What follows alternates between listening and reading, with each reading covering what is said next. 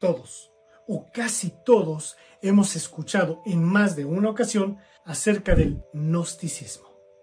Sabemos que creen en Jesús, pero en un Jesús místico, esotérico, que devela misterios que únicamente ellos son capaces de saber y comprender.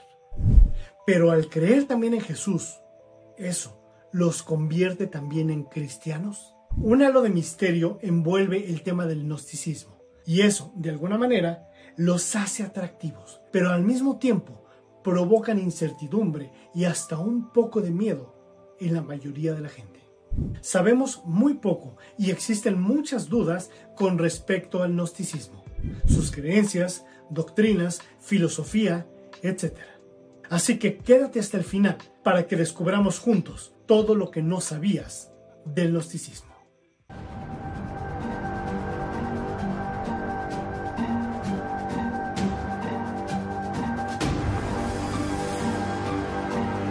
¿Qué tal amigos y buscadores de la verdad? Bienvenidos a una nueva emisión de El Verbo. El gnosticismo es un fenómeno que está relacionado con la tradición judeo-cristiana. Este fenómeno agrupa a distintos sistemas religiosos que fueron considerados herejes durante los siglos I y II después de Cristo. No obstante, propusieron distintas formas de comprender la naturaleza del ser humano, que siguen siendo discutidas hasta nuestros días. A continuación, haremos un repaso por las definiciones del gnosticismo, sus características y las prácticas que son más representativas de esta doctrina filosófica y religiosa. El gnosticismo, del griego gnósticos, que significa conocimiento o tener conocimiento, es el término que se utiliza para hacer referencia a un grupo de ideas y sistemas religiosos que existieron entre los siglos I y II después de Cristo. Estos varios grupos enfatizaban el conocimiento espiritual, la gnosis, por encima de las enseñanzas y tradiciones ortodoxas y la autoridad de la Iglesia. Los gnósticos consideraban que el principal elemento de salvación, el conocimiento directo de la divinidad suprema en la forma de intuiciones místicas o esotéricas. Muchos textos gnósticos discuten no los conceptos de pecado y arrepentimiento, sino los de ilusión e iluminación.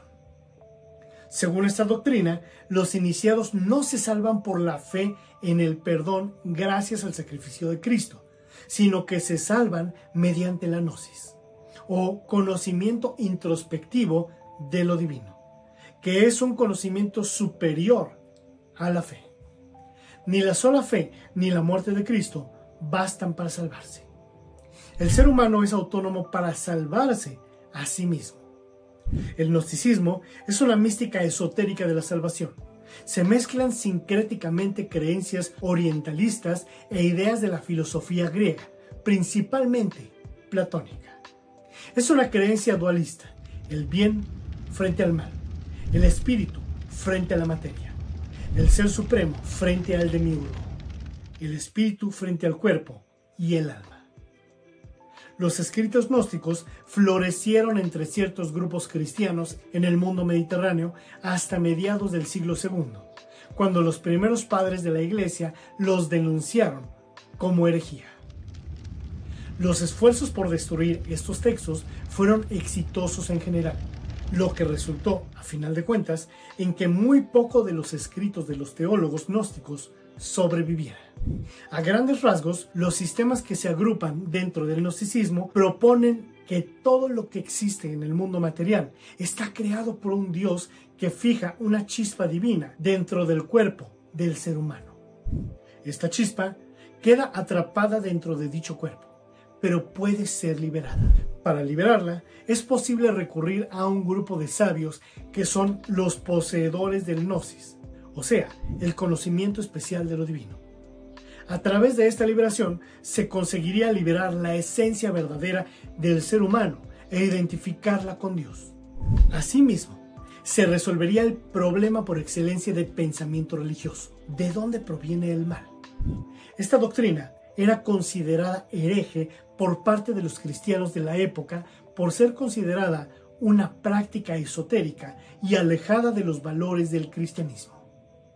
No solo eso, sino que está relacionado con la cultura helénica y las religiones orientales, y así con la propia emergencia del cristianismo. Por esto, el gnosticismo forma parte de las doctrinas que constituyeron las bases de la cosmovisión occidental. En algunos contextos, las palabras gnosis y gnosticismo se utilizan como si fueran sinónimos. En otros, la palabra gnosis hace referencia al cristianismo auténtico. Asimismo, la palabra gnóstico sirve para hacer referencia a los miembros de las sectas religiosas. El gnosticismo es un concepto creado en la modernidad que retoma el término gnóstico de quienes eran los compiladores de los catálogos de herejías. A través de este concepto, querían designar la multiplicidad de movimientos, sectas o escuelas y sus rasgos comunes. Los orígenes del gnosticismo son oscuros y aún hoy son motivo de debate. De acuerdo con los académicos modernos, el origen de la teología gnóstica está estrechamente relacionado con medios sectarios judíos y sectas cristianas primitivas. Los académicos debaten si los orígenes del gnosticismo tienen raíces en el neoplatonismo y el budismo, debido a sus similitudes en creencias, pero su origen es actualmente desconocido. Sin embargo, la biblioteca de Nag Hammadi contenía enseñanzas herméticas que puede discutirse si se remontan al antiguo reino de Egipto. A medida que el cristianismo se desarrolló y se hizo más popular, lo propio ocurrió con el gnosticismo. Por su parte, gnosis viene de un vocablo griego que significa conocimiento y en el contexto de las religiones hace referencia a un conocimiento salvador que se adquiere mediante una revelación. Según Kuldaut, el historiador F.C. Baur es el fundador de la investigación sobre la gnosis. Este autor habla del gnosticismo, no como una herejía, sino como una nueva religión que sintetiza las fuerzas religiosas paganas de antes del cristianismo. La figura de Cristo es vista únicamente como un ser divino que ha tomado una forma humana para liderar la humanidad de vuelta a la luz y no como un Salvador o Mesías. Algunas de las principales características del gnosticismo son, de acuerdo con Kuldaut, los movimientos y doctrinas del gnosticismo comparten tres rasgos característicos. La gnosis se adquiere por medio de una revelación, la base del conocimiento es dualista y hay construcciones y relatos mitológicos. La fe contra el conocimiento. El conocimiento de la gnosis no es simplemente una creencia por lo tanto, va más allá de la actitud a la que denominamos fe. Esta última se considera inferior a la capacidad de conocer, con lo cual la gnosis se trata de un conocimiento que se adquiere por medio de una revelación, y obtenerlo significa la redención en sí misma.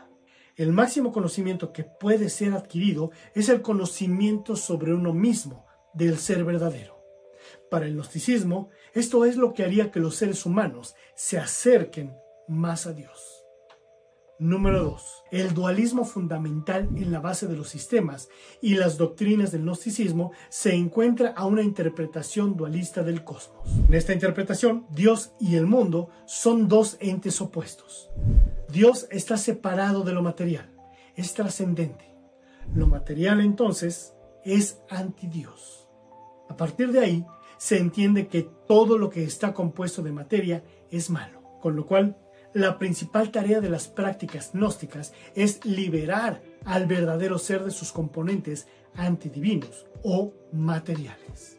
Y es así porque el gnosticismo opone la figura del demiurgo, que es el Dios que crea el mundo material, a la del verdadero Dios, que es el Dios salvador con lo cual se entiende que el mundo terrenal es lo menos importante. Lo verdaderamente importante es el ascenso divino de las almas.